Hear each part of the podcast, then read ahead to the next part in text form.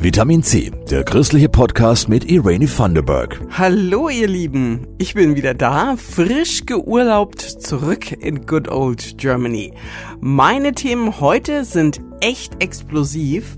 Hass gegen Arme, Warum richtet sich Gewalt von Rechten so oft gegen Schwächere? Thema Israel-Palästina. Der Weltgebetstag nächstes Jahr ist ausgerechnet von Palästina organisiert für alle Kirchen weltweit. Wie soll das gut gehen? Und zum versöhnlichen Ausklang gehen wir mit einem jungen Pfarrerpärchen in den Kindergarten. Geht ihr mit? Wär schön!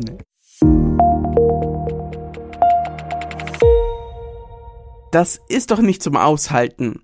Warum richtet sich rechte Gewalt ausgerechnet gegen Wohnungs- und Obdachlose? Die sind doch sowieso schon die Verlierer und keine Gegner. Ende Oktober attackierten drei Jugendliche im Alter von 14 und 15 Jahren in der Nähe von Detmold einen Obdachlosen mit Fäusten und Messern, bis er starb. Kein Einzelfall, jedes Jahr gibt es solche Attacken und sie enden in 20 Fällen tödlich. Thomas Tiang und Christoph Leferts berichten. Martin Stammler ist Politikwissenschaftler im Caritas Pirkheimer Haus und sagt, diese Hasskriminalität ist bundesweit schwach erforscht. Zudem kommt, dass man wirklich von einer hohen Dunkelziffer ausgehen muss, weil gerade diese betroffene Gruppe oftmals nicht weiß, dass sie sich melden kann, melden sollte, wo sie sich melden kann, aber oftmals auch sich nicht melden will. Genau, deswegen muss man einfach von einer hohen Dunkelziffer ausgehen, weil die Ideologie, die dahinter steht, ist da, die Möglichkeiten sind da und rechte Ideologie wertet Obdachlose in der Regel ab und deswegen ist es immer wieder auch gewaltvoll wieder vorgegangen wird. Was geht in den rechten Köpfen vor sich? Die Ursache ist der Sozialdarwinismus, nur der Stärkste überlebt. Diese Theorie ist 150 Jahre alt und hatte seinen entsetzlichen Höhepunkt in der Nazizeit, als sogar der Staat sozial schwache und behinderte Menschen verfolgte.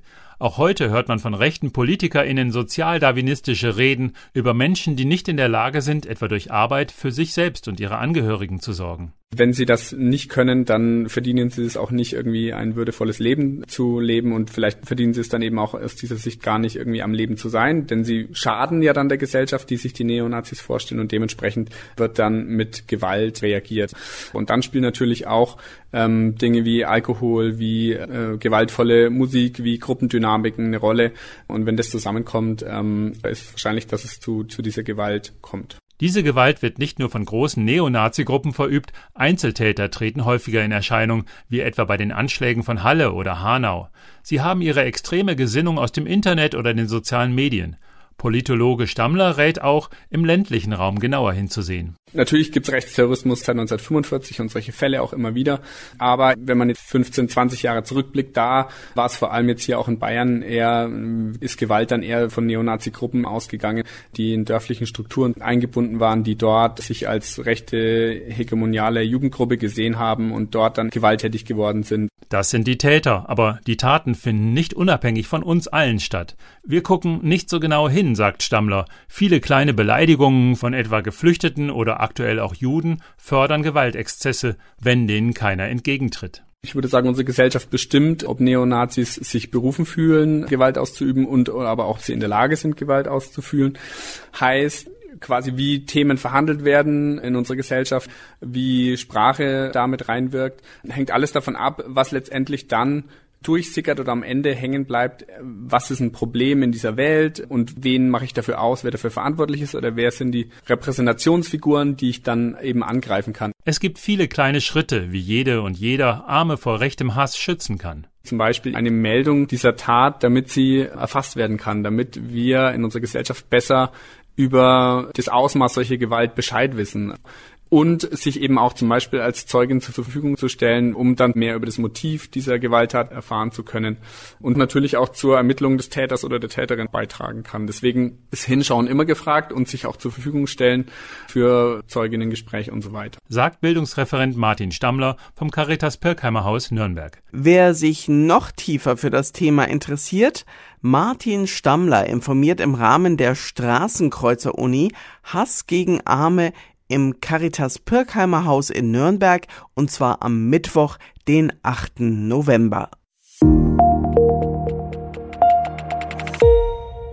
Und noch so ein Knaller, da haben wir den Salat, dachte ich, als ich gesehen habe, der Weltgebetstag nächsten März wird von Palästina vorbereitet. Von Palästina als Steilvorlage für die ganze Welt. Palästina, das ist auch der Gazastreifen. Wie soll das gehen nach den Angriffen der Hamas und den Vergeltungsschlägen von Israel? Der Gottesdienst ist schon fix und fertig. Das war vor dem Krieg.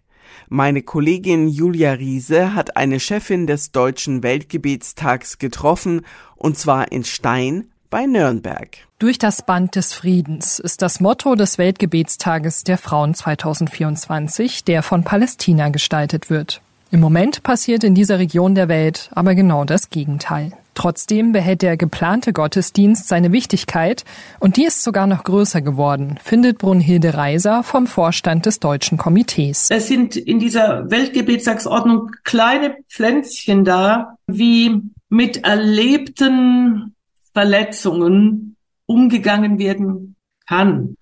Und die Verletzungen, die jetzt da sind, sind so unendlich viel größer, gerade auch auf der israelischen Seite. Die Angst voreinander ist groß.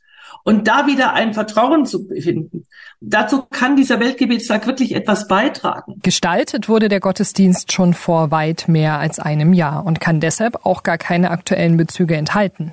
Aber für das Komitee ist klar, dass es im nächsten Jahr eine Aktualisierung braucht. Wir sind im Kontakt mit dem palästinensischen Komitee, das natürlich jetzt auch nicht in den ganz normalen Zeiten arbeitet, sondern natürlich auch unter sehr extremen Bedingungen und erhoffen, erwarten von Ihnen eine aktuelle Einbettung und auch die ein oder andere Aktualisierung im Text. Das können zum Beispiel aktuelle Fürbitten sein. Diese Änderungen will das Deutsche Komitee dann online bereitstellen, damit auch ganz kurzfristig noch am Gottesdienst gearbeitet werden kann. Je nach Situation kann es dann auch ein Friedens- oder ein Klagegottesdienst werden. Im Zentrum steht das Motto, das von einer Bibelstelle inspiriert ist. Nämlich aus dem vierten Kapitel des Briefes an die Gemeinde in Ephesus.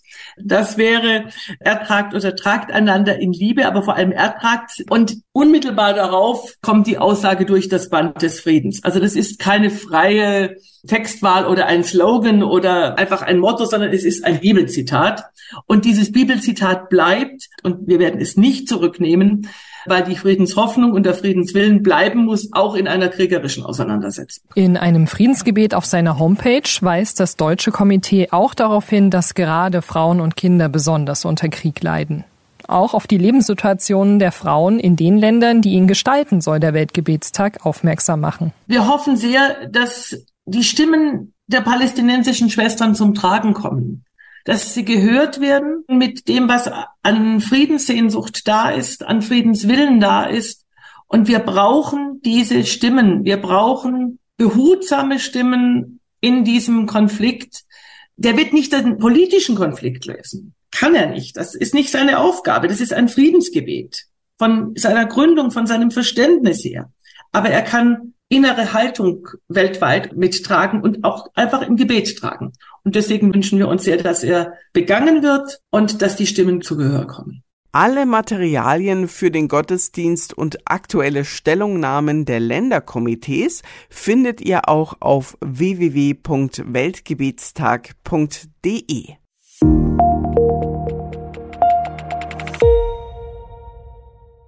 Jetzt mal noch was Positives. In der evangelischen Kirche ist der theologische Nachwuchs sehr begehrt. Umso größer ist die Freude in der Gemeinde St. Johannes in Forchheim, denn dort haben sie sich im März ein junges Pfarrerehepaar gesichert.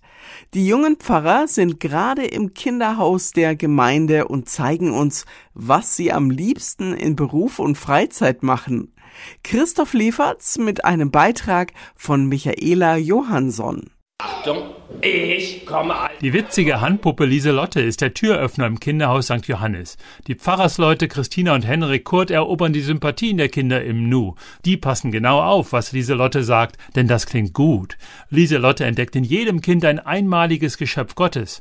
Die Kinder lernen über das Puppenspiel Ich werde angenommen, genauso wie ich bin. Jeder kann irgendwas Besonderes und jeder ist ganz besonders von Gott gemacht. Man muss mal gar kein Jace oder Superheld sein, auch keine Pippi Langstrumpf, sondern jeder ist ganz einzigartig. Wollen wir die Kinder mal fragen, was sie besonders gut können? Oh ja!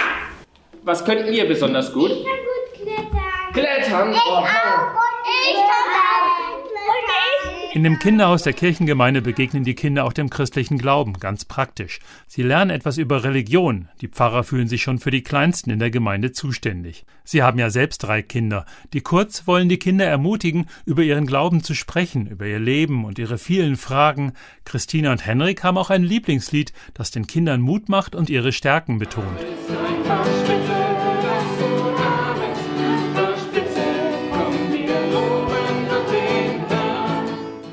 Man versucht, wichtige Glaubensinhalte auf eine ganz einfache Art den Kindern mitzugeben. Ähm, mit so einer Handpuppe, mit viel Spaß, mit Freude, mit Bewegung. Also Lieder sind ganz wichtig, ein ganz wichtiger Schatz. Den die beiden Nachwuchspfarrer aus Augsburg und Sachsen jetzt in Franken auspacken. Studium unter anderem in Norwegen, das Vikariat, die drei Praxisjahre nach dem Studium, haben die zwei schon in Forchheim verbracht. Im Januar ordiniert in den Pfarrdienst auf Lebenszeit. Jetzt teilen sich Christina und Henrik Kurt die zweite Pfarrstelle in St. Johannes.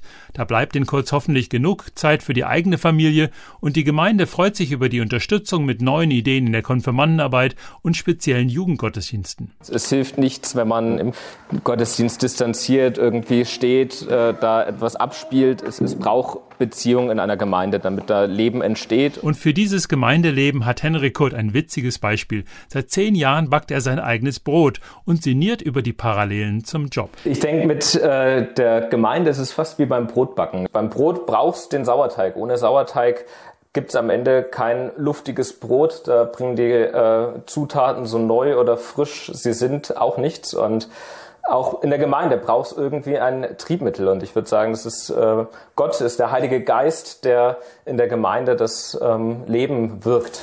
Na dann gutes Wirken in Forchheim, Christina und Henrik Kurt. Zum Schluss ein kleiner Ausblick auf ein Thema der nächsten Folge, die am Sonntag, den 12. November rauskommt. Da stellen wir das neue Zentrum für Menschenrechte vor. Das ist an der Friedrich-Alexander-Universität in Erlangen-Nürnberg. Die Redaktion bei Vitamin C machen Christoph Leferz und Jasmin Kluge. Mein Name ist Irene Vanderberg. Ich wünsche euch noch einen schönen Tag und wenn euch Vitamin C gefällt, empfehlt es doch bitte weiter. Vielen Dank. Das war Vitamin C, der christliche Podcast. Für Fragen oder Anmerkungen schreibt uns an pod-vitaminc.epv.de. Vitamin C, jeden Sonntag neu.